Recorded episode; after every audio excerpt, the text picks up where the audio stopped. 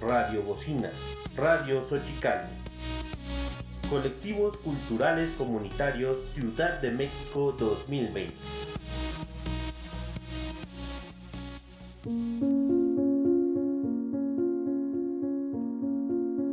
Telarañas. Las gentes son moscas, pero moscas perdidas que caen por millares en las telarañas.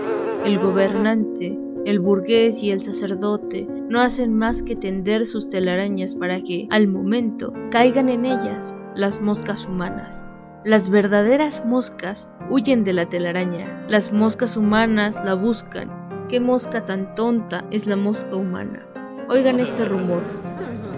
Es el zumbido de las moscas humanas que tienen prisa de caer en la telaraña. Se encuentran pensando en la telaraña, sueñan en la telaraña y se visten de prisa para ir en busca de la telaraña. La del gobernante es una telaraña a la que acuden todas las moscas. Estas saben que la araña gobernante las devorará, pero acuden de todos modos, y una mosca se exprime toda la sangre en la administración de rentas para que se mantenga la araña. Otra firma una boleta electoral para nombrarse una nueva araña, cuando la vieja ya haya chupado bastante porque la justicia ante todo.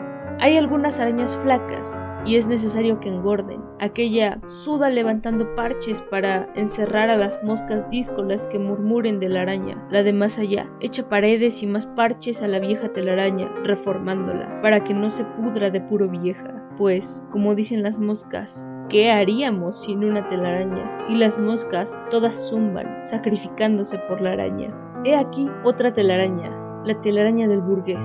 Se atropellan las moscas por caer en ella. Hasta madrugan para llegar más pronto a la telaraña fábrica a que las chupe la tiranía. Y ya exprimidas, vuelven hacia la telaraña cine y hacia la telaraña teatro, a dejar el poco jugo que les queda, y donde aprenden a respetar a las arañas de todos los tamaños y de todas las denominaciones. Y si todavía les queda un poco de sangre, vuelven zumbando hacia las telarañas tienda donde pierden la última partícula del jugo vital. Dicen las moscas tontas, ¿qué haríamos las moscas sin la araña y su telaraña? Y las moscas sudan, se fatigan y mueren para dar vida a la araña. Esta telaraña es la del sacerdote, la araña velluda y ventruda que la habita gusta tanto del jugo como de los sesos de las moscas. Dejar sin sesos a las moscas es su mayor deleite, porque así se dejan chupar mansamente de las demás arañas. Las moscas humanas acuden como verdaderas moscas a esta telaraña, y mientras la araña las chupa,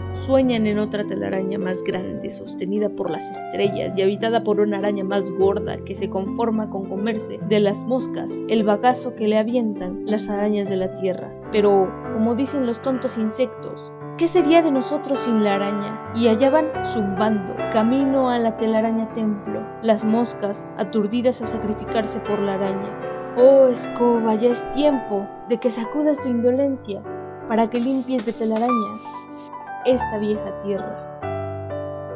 Publicación de Ricardo Flores Magón, periodista político anarquista, en el Seminario Regeneración el 5 de febrero de 1916.